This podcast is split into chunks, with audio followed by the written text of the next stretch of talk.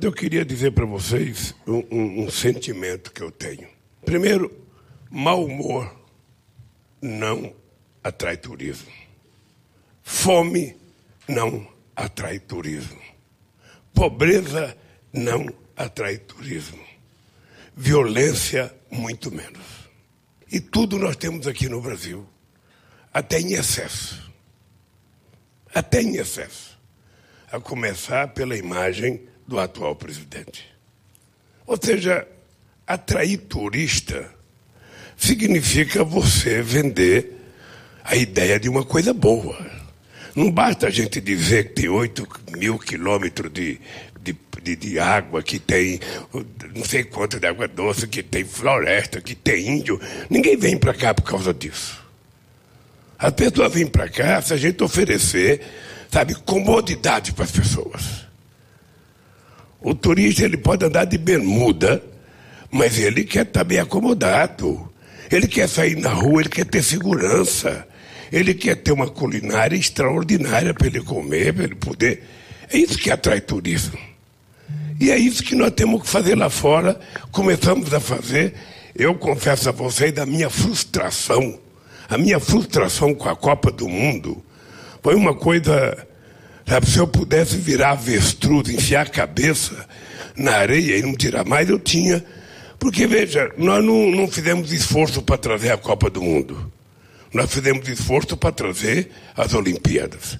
A Copa do Mundo, a própria FIFA decidiu que era o Brasil, porque tinha que voltar para o continente latino-americano, e o Brasil tinha feito a última em 1950 e o México já tinha feito duas.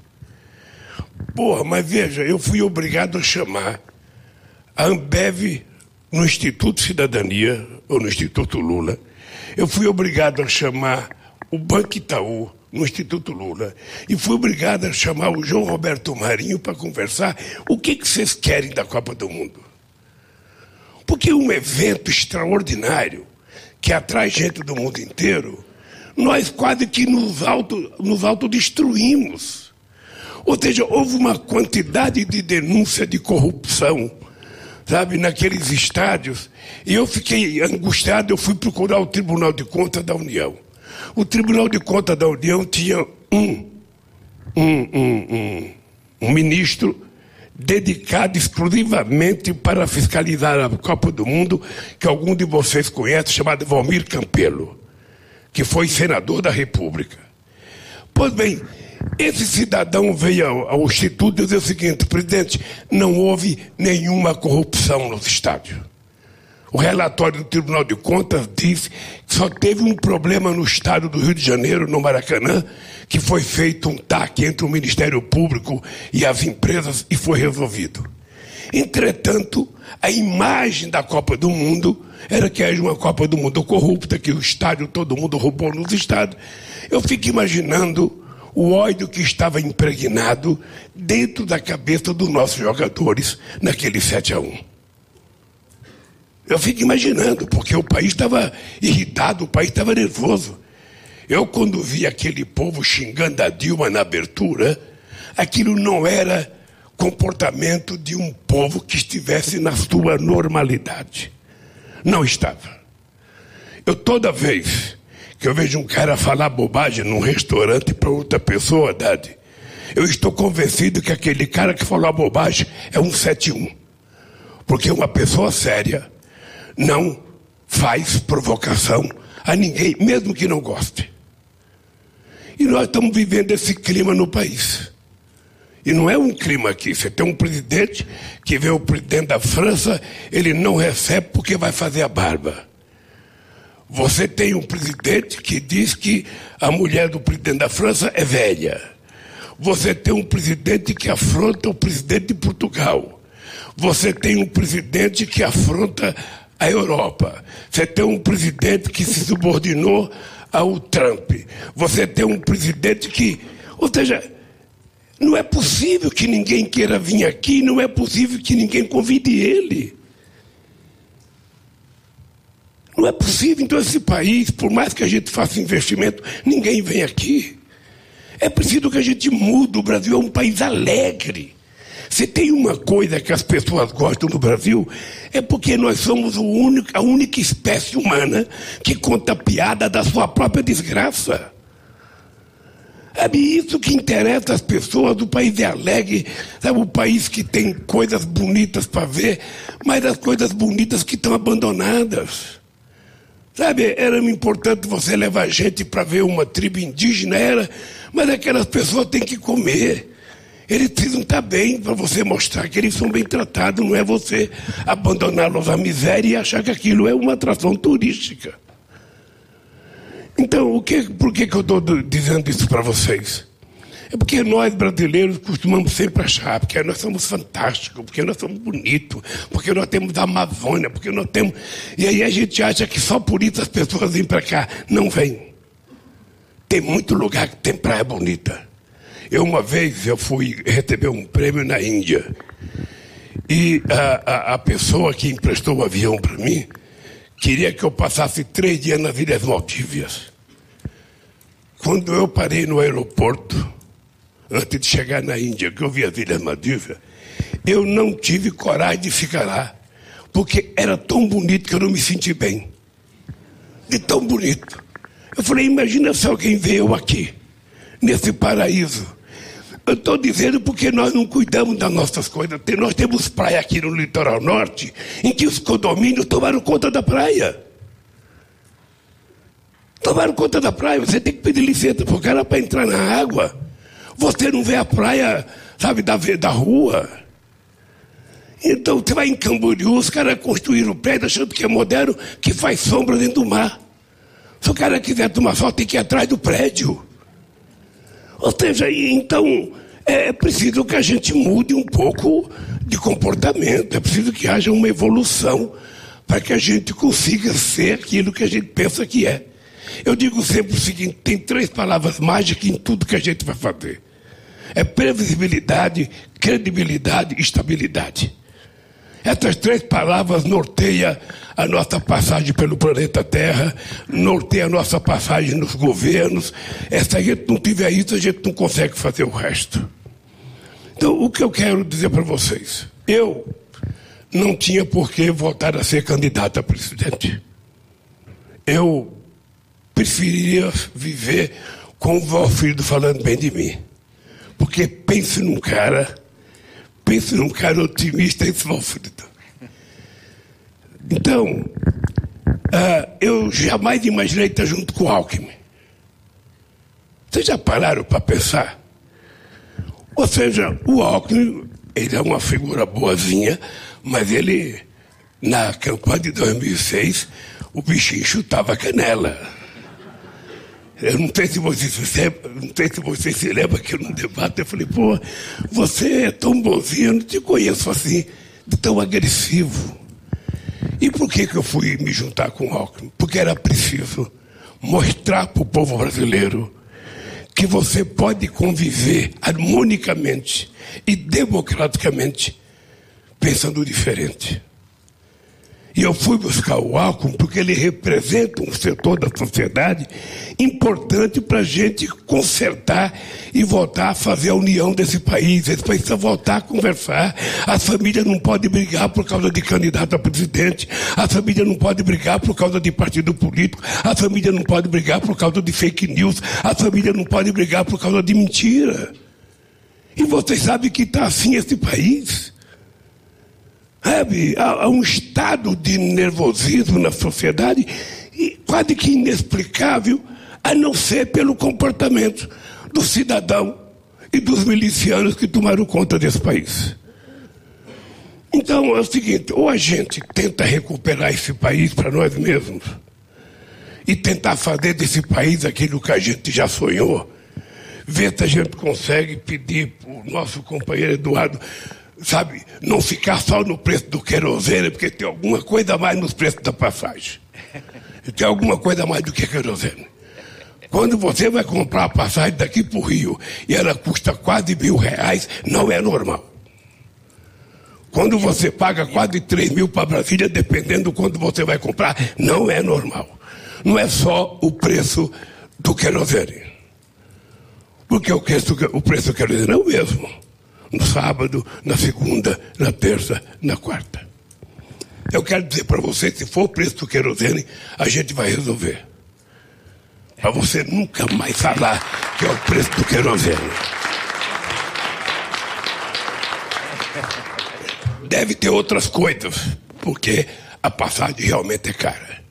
Então, para fazer turismo, você precisa primeiro o povo ter condições de comprar uma passagem. Ou vai de ônibus, ou vai de carro, vai precisar comprar passagem para ir de avião. Tá? Segundo, é preciso que o povo trabalhe e tenha salário. Num país que está há quatro anos sem reajustar o salário mínimo, num país que tem há quatro anos o pessoal está na fila para receber uma aposentadoria, quando no nosso governo era em 20 dias. Hoje, demorar quatro anos na fila, como é que esse país vai viajar? A massa salarial caiu e caiu barbaramente. Quase que 90% das categorias organizadas que fizeram acordo, fizeram acordos abaixo da inflação. Então você tem uma sociedade sem dinheiro, você tem o, o, o, desemprego, você tem o desalento, você teve a pandemia, você tem uma série de coisas, sabe, que nós precisamos recuperar e recuperar de forma muito rápida. Então eu queria dizer para vocês que a minha volta é uma volta muito cara a mim. Porque eu sei, Valfrido, eu sei, Luiz, que nós vamos ter que fazer mais do que nós já fizemos. Não basta mais voltar esse filminho aqui, queremos a lei do turismo, a lei da Wikipedia, a lei do Tudo isso já é passado, isso é que nem salário. Salário, quem recebe só fica feliz no primeiro pagamento. No segundo, já está precificado. Sabe, no segundo já está precificado. Então, tudo isso que foi feito, sabe, tem que passar numa retífica para a gente ver o que, que precisa fazer outra vez. O dado concreto é que, como esse mundo maluco digitalizado, sabe, está cada vez mais exigindo que a gente seja cada vez mais criativo, e nós temos um problema de governo que é criar oportunidade de emprego. Esse é o desafio do governo, é criar. Nós vamos ter que ter em conta que através do turismo é uma fonte, sabe, muito grande e muito rápida para a gente criar emprego. Não é só a construção civil. Não é só. É, nós vamos ter. E o disse uma coisa importante. A sorte de vocês de ter um presidente que não entende de turismo é boa, não é ruim. Porque se o cara entendesse, o cara ia querer fazer tudo da cabeça dele. Não, nós vamos votar, ver se o Conselho de Turismo não está funcionando, nós vamos fazer o Conselho voltar a funcionar. Porque não é o presidente da República ou o ministro que tem que dar conta do recado, o papel nosso é extrair da sociedade aquilo que ela tem de sabe, extraordinário, que é a criatividade. Para que a gente possa fazer o melhor possível. Sabe? Então, o que eu quero dizer para vocês? Nós temos aqui vários documentos. A Luiz Mercadante já recebeu outros tantos do, documentos. Eu só quero dizer para vocês o seguinte: tenho certeza que a nossa volta é para fazer mais e para fazer melhor. Então se prepare, o Eduardo, para baixar o preço desse maldito querosene. Sabe? Porque nós queremos fazer com que as pessoas voltem a viajar. Sabe, as pessoas precisam viajar. As pessoas precisam conhecer, sabe, esse país imenso. E nós precisamos criar condições. Nós fizemos muita coisa. O coitado do aposentado tem que viajar, o adolescente tem que viajar, sabe? Mas nós temos que criar as condições. E o papel do Estado é o de abrir portas é o de facilitar, não é o de criar problema. E eu quero dizer para vocês de verdade. Eu já faz tempo que ouvi o Eduardo falar do querosene. Sabe? Mas agora eu ouvi ele falar outra vez. Sabe? Eu chamei ele aqui e perguntei, vou perguntar da passagem, falou, o querosene. Eu acho que não é só o querosene. Nós vamos discutir. Nós vamos discutir isso, porque se for o querosene, nós vamos resolver. Olha, eu fui inaugurar uma fábrica de querosene de avião em, no Rio Grande do Norte, Clara Camarão. Olha, nós produzimos o petróleo. Sabe, nós produzimos o querosene. Por que tem que ser tão caro? No México. Por que, que o cara que sai de São Paulo para o Ceará paga um preço e o cara que sai daqui para a Argentina paga outro? Então nós vamos ter que equacionar isso. Tá? Então, eu, o que eu posso assumir de compromisso é que esse é um tema que está cravado na minha cabeça. O maldito preço do querosene de avião para facilitar a vida das pessoas que querem viajar nesse país. No mais, gente, eu quero, eu quero agradecer a vocês. Quero agradecer a vocês. Nós estamos a 12 dias das eleições. Não é uma tarefa fácil. Eu acho que será uma bênção de Deus a gente ganhar o Brasil e ganhar São Paulo junto. Eu acho que é uma bênção de Deus a gente ganhar. E eu estou otimista que o Haddad vai ser o governador do estado de São Paulo. Estou otimista que o Márcio vai ser o senador. E eu estou muito otimista que a gente pode ganhar. Sabe? Eu acho que está tudo preparado, caminhando para a gente ganhar as eleições. Obviamente que eleição e, e, e, e mineração, a gente só conhece o resultado depois da apuração. O homem está dizendo que se não ganhar no primeiro turno com mais de 60% é porque houve problema nas urnas. Ou seja, quando ele diz isso, eu fico otimista, porque ele já está prevendo a derrota dele. Ele já está prevendo porque eu acho que não há como, não há como que o povo não tenha precificado já a saída, sabe, e a volta da democracia. E a gente quer voltar para fazer esse país, sabe, ser ser feliz outra vez, esse país ser bonito, esse país ser alegre, sabe? Nós vamos ter que recuperar a nossa imagem com o mundo inteiro. O país não tem contencioso com ninguém. Nós temos que ter um olhar generoso para a nossa América Latina, para a nossa América do Sul, para a Europa, para a China. Ou seja, o Brasil, sabe? Eu não consegui colocar um avião para a África, não é possível, 54 países, e a gente não consegue colocar um avião. É, não é possível. Sabe? Então eu volto com a disposição de fazer em quatro anos o que eu não consegui fazer em oito. Sabe? E fazer mais, porque o Brasil não pode esperar. Não pode esperar. Tá? Então quero agradecer a vocês. Obrigado pelos documentos, obrigado Luiz, obrigado a Luiz Mercadante, obrigado pela presença, Valfrido. O Valfrido parece um menino ainda, né? ele está falante, acho que ele está com vontade de trabalhar.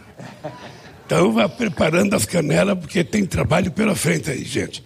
No fundo, um abraço. Velão, um abraço, Velão. É bom te ver, saber que você está animado, sorrindo, parece que está ganhando muito dinheiro. Então, um abraço e até próximo, porque nós vamos voltar a nos reunir para tornar as coisas práticas e fazer as coisas acontecer no Brasil. É um compromisso meu, é um desejo nosso e uma necessidade do Brasil. Um abraço, companheiros.